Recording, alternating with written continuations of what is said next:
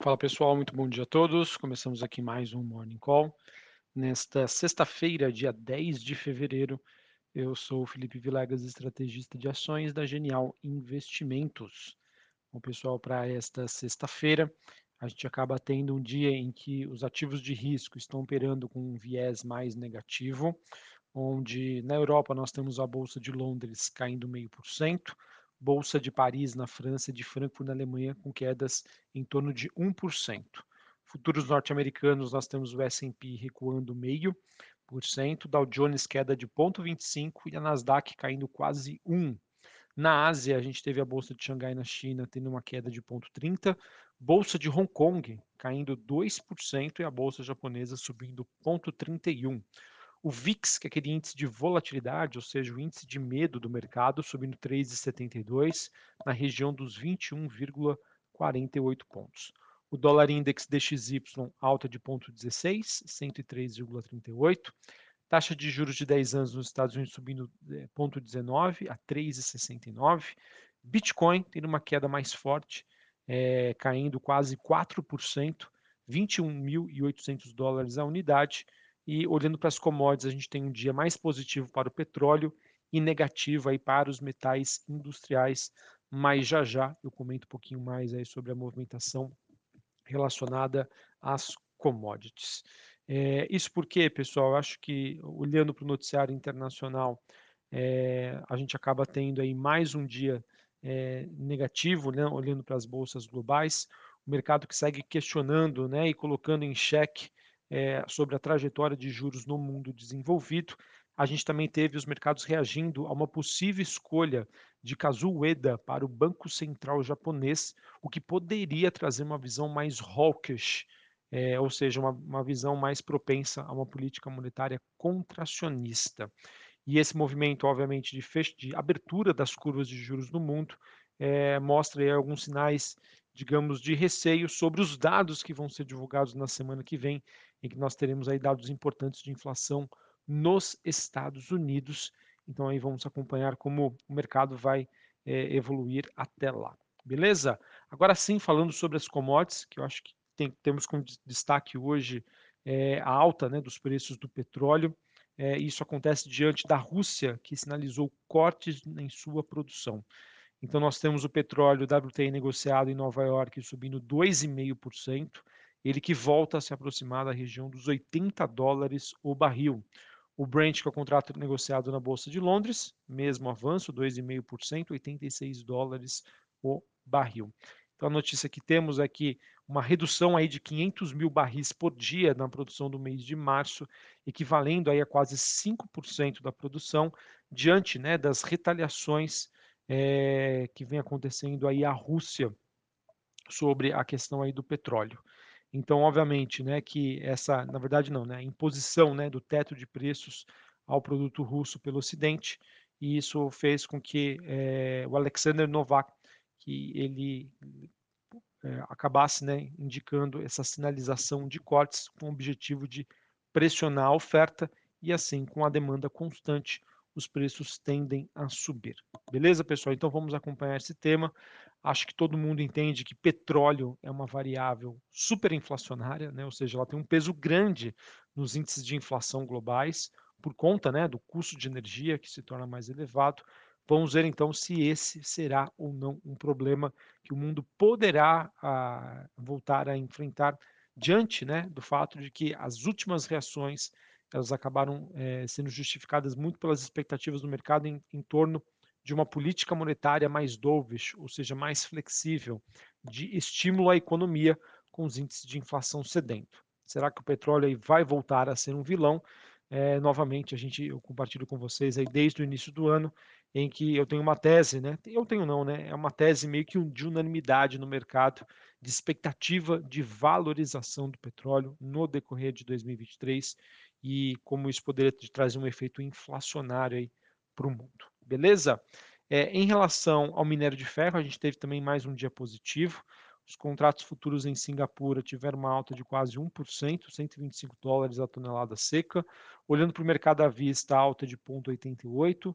E na bolsa de Dailan, os mercados fecharam em alta aí de 0,76.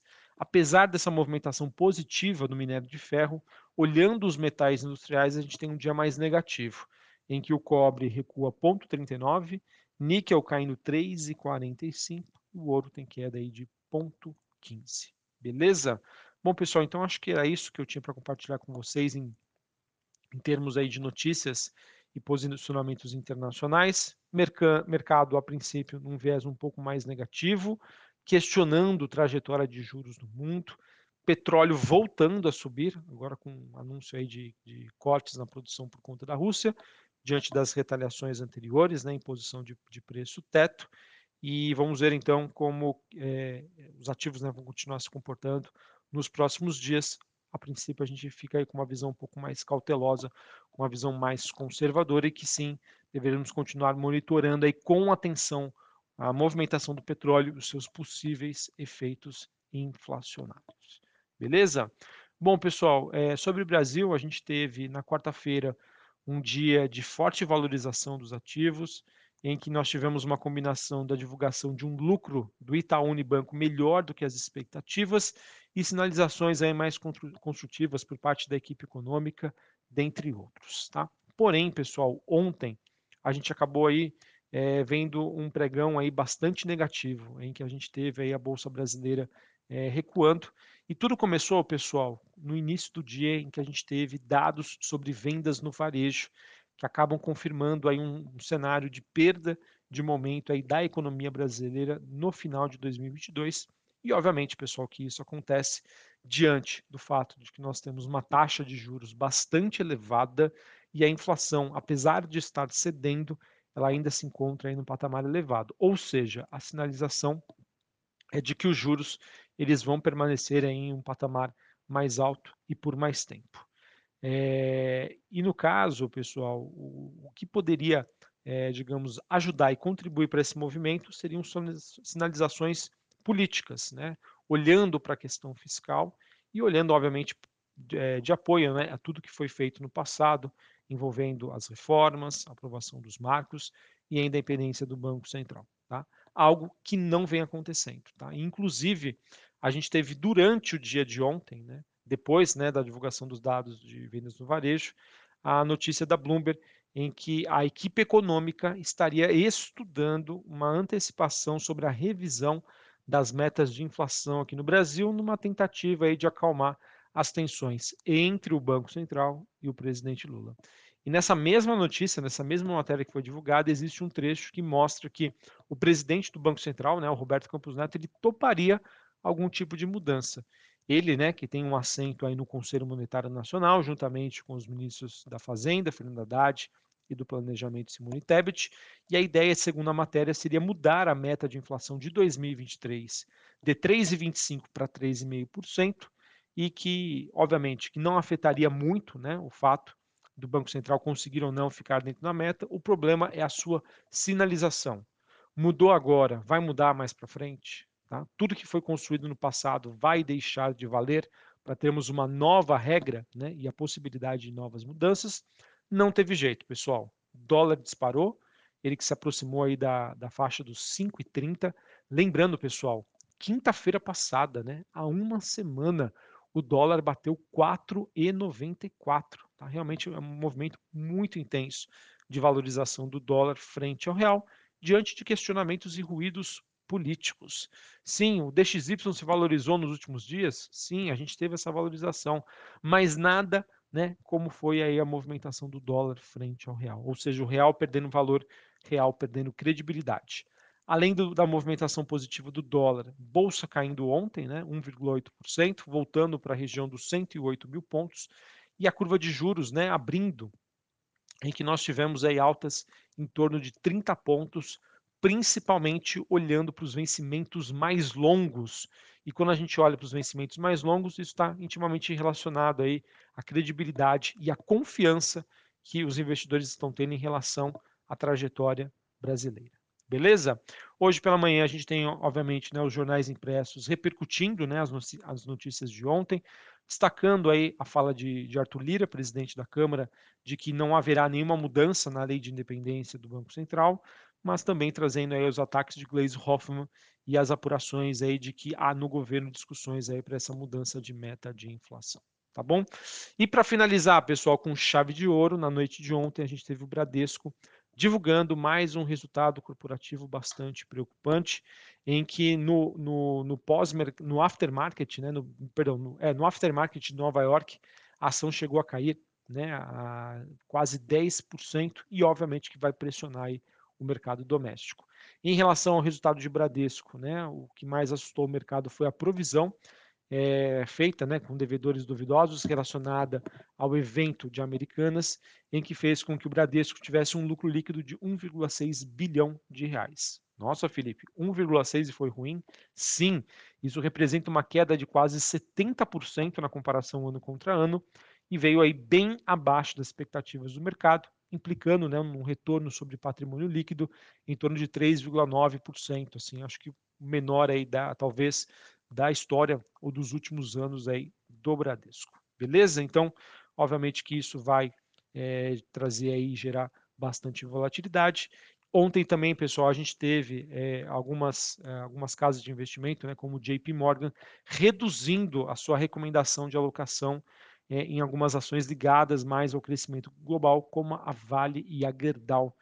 E só para concluir aqui com vocês, na ausência então de mudanças significativas diante aí das sinalizações de política econômica aqui no Brasil, tanto monetária quanto fiscal, a gente segue ainda uma postura bastante conservadora, tá bom? Para a semana que vem, a gente vai ter nos Estados Unidos né, dados de inflação, e na próxima segunda-feira, é, o mercado com certeza vai ficar atento à participação do presidente do Banco Central Brasileiro, né, o Roberto Campos Neto, ele que vai participar do programa Roda Viva na Cultura na próxima segunda-feira e com certeza aí o mercado financeiro vai estar acompanhando de perto. Sobre a agenda dessa sexta-feira, aqui no Brasil, nós teremos às 9 horas da manhã dados sobre volume de serviços. A gente acredita aí que deve ser um dado aí mais negativo, que vai confirmar essa, essa perda de momento para a economia brasileira, e ao meio-dia nos Estados Unidos, sem dados sobre o sentimento da Universidade de Michigan. Para encerrar, falando sobre o noticiário corporativo, é, a gente teve, obviamente, o resultado de Bradesco, que eu já trouxe os números para vocês. A gente teve Americanas, ela que obteve uma aprovação judicial para um plano de financiamento de até 2 bilhões de reais, por meio aí da venda de títulos locais.